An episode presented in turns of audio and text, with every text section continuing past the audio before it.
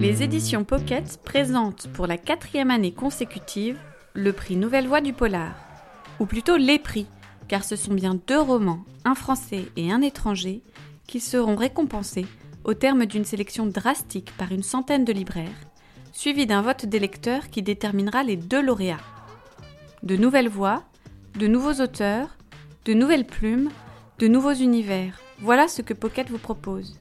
Partir à la découverte de styles différents explorer des territoires inédits, ce qui constitue le vaste univers du polar. Pour vous guider dans cette sélection de 10 romans, un nouveau podcast sera diffusé chaque mois sur toutes les plateformes. En 4 épisodes, vous saurez tout sur celles et ceux qui sont déjà les nouvelles voix du polar. Vous en faites une gueule Non mais regardez-vous L'escouade des siphonnés, des givrés ah, Le bataillon des débiles mentaux en première ligne Alors ça gaze Miss Ratchet, content d'être de retour. Un homme est retrouvé horriblement mutilé et lobotomisé dans les sous-sols de l'hôpital Sainte-Anne, au cœur de Paris. D'autres victimes vont suivre, torturées mais laissées en vie, comme enfermées en elles-mêmes. Leur point commun toutes sont cadres au sein des grandes entreprises du numérique, celles qu'on surnomme les GAFAM. Google, Amazon, Facebook, Apple et Microsoft. C'est le commissaire de la crime Frank Somerset qui est chargé de cette enquête, pas comme les autres. Voilà en quelques mots le point de départ de Persona, le premier roman de Maxime Girardot. Un thriller original, très noir, qui pose un regard sans concession sur la société d'aujourd'hui et la violence qu'elle peut engendrer. Un auteur qui a lui-même passé une quinzaine d'années dans une de ces multinationales avant que le virus de l'écriture, qui le démangeait depuis l'adolescence, ne vienne de nouveau frapper à sa porte. Résultat, après deux ans de travail, son texte est publié. Un rêve de gosse pour celui qui s'est nourri des plus grands. Ma culture s'est beaucoup beaucoup construite au travers euh, euh, de, de la littérature américaine de genre, euh, que ce soit euh, Lovecraft, le King ou d'autres. Moi, c'est toujours le genre, et puis beaucoup de cinéma américain aussi, que ce soit du thriller ou de l'horreur, mais toujours dans un esprit de faire des œuvres que tu peux voir autant pour te passer un bon moment que pour réfléchir. Un véritable moteur dans son écriture.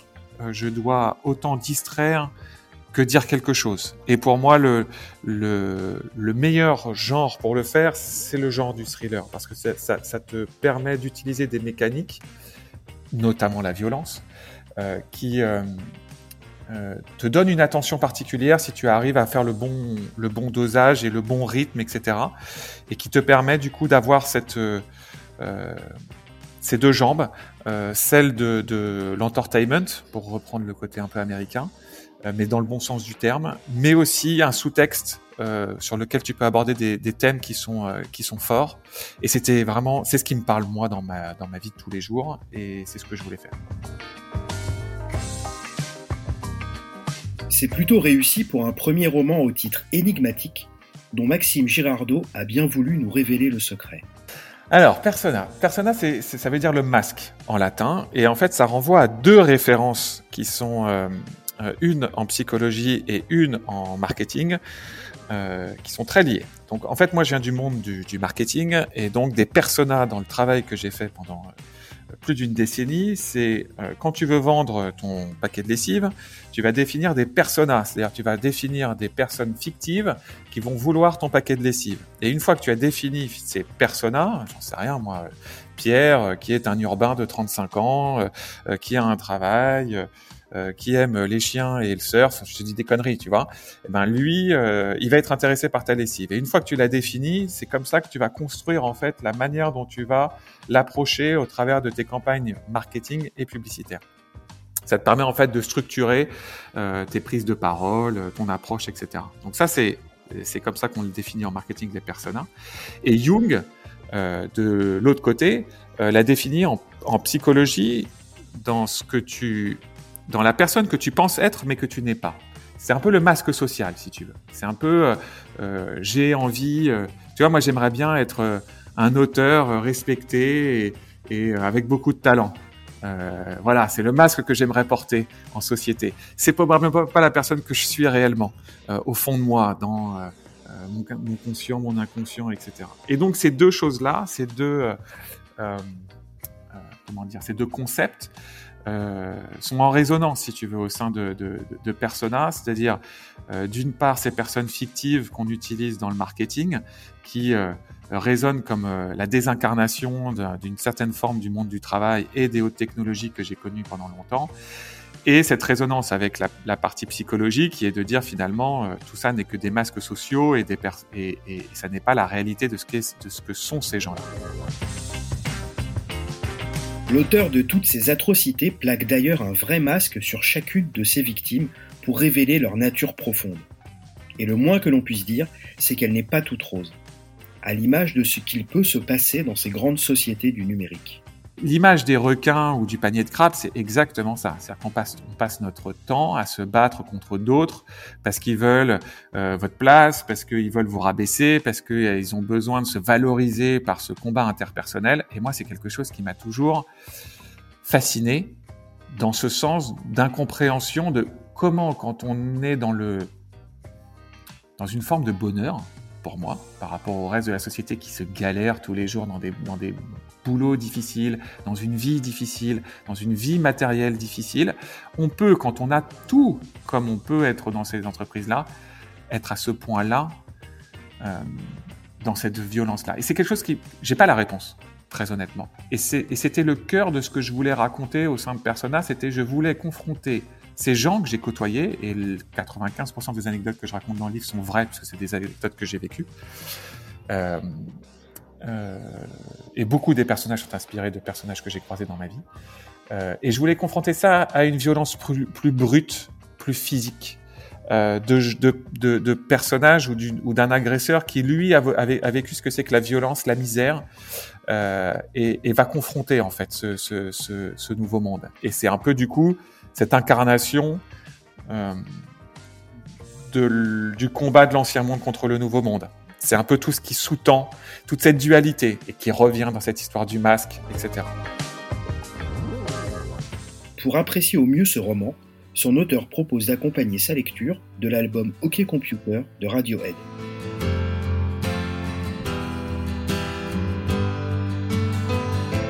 À genoux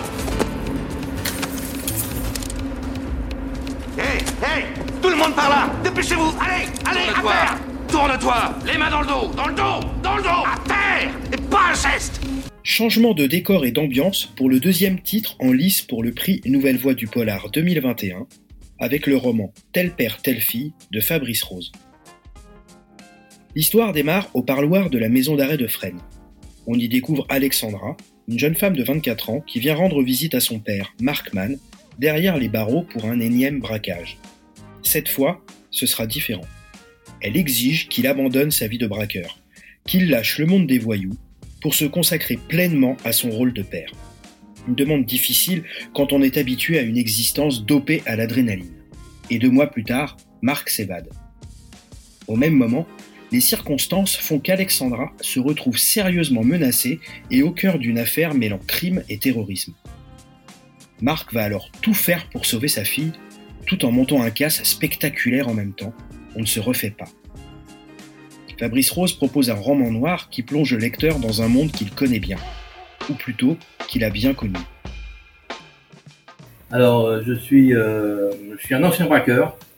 Euh, j'ai passé pas mal de temps en prison. Je suis sorti, j'ai été libéré en, décembre 2005 et depuis, je m'occupe d'action culturelle dans trois hôpitaux.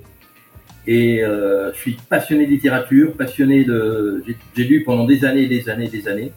Et c'est ce qui m'a donné envie, envie d'écrire un jour. Et voilà, je me suis lancé. Voilà, et j'ai écrit euh, Telle Terre, Telle Fille. C'est en prison que Fabrice Rose a sauté le pas, de la lecture d'abord, de l'écriture ensuite. Parce que la lecture, c'est une, une super évasion. Euh, quand on a quatre murs, j'ai passé beaucoup de temps euh, dans les mitards, à l'isolement. Euh, bah, la, lecture, c'était vraiment l'évasion. Et j'ai eu la chance de rencontrer des grands auteurs, de lire des grands auteurs. Et à chaque fois que je, refermais un bouquin, je remerciais l'auteur et petit à petit, ça me travaillait. Jusqu'à ce que je tombe un jour au mitard sur un bouquin de Faulkner, Pylone, auquel il manquait 30 pages. Et bah, je me suis dit pourquoi pas essayer de, combler ces 30 pages. Et puis voilà, ça m'a fait le virus de l'écriture. J'ai essayé, j'ai essayé de combler ces 30 pages et euh, je me suis pris au plaisir d'écrire. Voilà. Et, euh, l'incarcération, ça, ça permet à l'imaginaire de, bosser, de, partir très loin. Parce que quand on est en cavale, euh, il m'est arrivé d'être en cavale. Quand on est en cavale, euh, l'imaginaire, bah, c'est juste survivre. Euh, aller toujours plus loin, toujours plus loin. Alors qu'en prison, euh, l'imaginaire te permet d'exister. Euh, et vraiment, la, littérature m'a apporté énormément, euh, que ce soit des romans, de la philosophie, des, biographies, des bouquins d'histoire. J'ai vraiment eu la chance, entre guillemets, de découvrir la littérature à travers la lecture et avoir du temps pour lire. Évidemment, quand on lit ce roman mettant en scène un braqueur et la relation qu'il entretient avec sa fille, la question brûle les lèvres. Y a-t-il une part autobiographique dans tout cela? Oui, euh, mais sur certains côtés, euh, Fabrice Rose n'a pas fait ce que Markman a fait euh, au niveau de la violence dans le bouquin. Mais effectivement, la relation père-fille, oui, c'est très, très personnel. C'est ma fille Alexandra et moi, ouais, très personnel. maintenant, dans le bouquin, on peut retrouver aussi une vision de, la morale que j'ai, que j'avais moi, la morale que j'avais, de pas faire couler de sang, respecter sa parole. Euh, ça, ça, on retrouve dans le, dans le gang. Les, les mecs qui, qui, forment le gang, voilà, ils font pas couler de sang, ils respectent la parole de l'autre, euh, leur parole. pour le reste, c'est imaginaire, hein, c'est totalement imaginaire. Hein. ma fille, je en fait, je l'ai peu connue parce que j'étais quand même pas mal en prison, et ça nous a pas empêché de, de tisser des liens très forts. Et en fait, ce bouquin, c'était, c'est un cadeau pour elle. C'était vraiment euh, lui montrer ma tendresse, mon amour, euh, malgré mes absences et malgré le choix de vie que j'avais que j'avais fait. Euh, et depuis 15 ans, euh, bah, ma fille est heureuse parce que bah, son père n'est plus en prison, il est plus en cavale. elle sait qu'elle peut m'appeler quand elle veut. c'est aussi voilà, c'est aussi oui, c'est une grande histoire d'amour avec ma fille, oui, oui, oui. Il avoue ne pas être un grand lecteur de polar, même s'il en a lu quand même quelques-uns en prison, notamment ceux de Richard Stark. Son auteur favori aujourd'hui se nomme Don Winslow, un des plus grands selon lui. Et c'est un avenir littéraire qui se profile pour Fabrice Rose en plus de son travail quotidien, puisqu'un second roman devrait sortir début 2022. Tel père, telle fille est en effet le premier tome d'une trilogie. La découverte du milieu littéraire lui plaît, tout comme les réactions à la parution de son roman. À la sortie du bouquin, euh, dans le milieu où je travaille, dans les hôpitaux où je suis chargé d'action culturelle, tout le monde n'était pas au courant de mon passé. Et je n'ai eu que des bons retours euh, au niveau des hôpitaux dans lesquels je travaille. Les gens ont vraiment euh, compris que j'avais tourné la page, que depuis 15 ans je bossais au service des autres. Et ça a vraiment été très chouette pour moi de ressentir cet accueil de, de, mon milieu professionnel sans jugement. On m'a pas rejugé, on m'a pas... non, c'était vraiment chouette.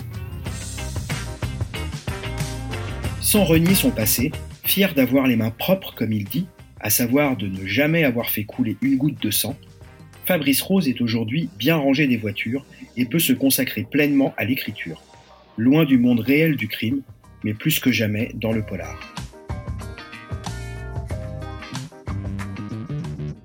Vous venez d'écouter le premier épisode du podcast des éditions Pocket consacré au prix Nouvelle Voix du Polar réalisé par l'équipe d'Alibi, la revue référence du genre. À partir du mois de juin, après la révélation des quatre titres finalistes par le jury des libraires, c'est un autre jury, composé de lecteurs cette fois, qui votera en ligne pour élire les deux lauréats, dont les noms seront connus en septembre prochain.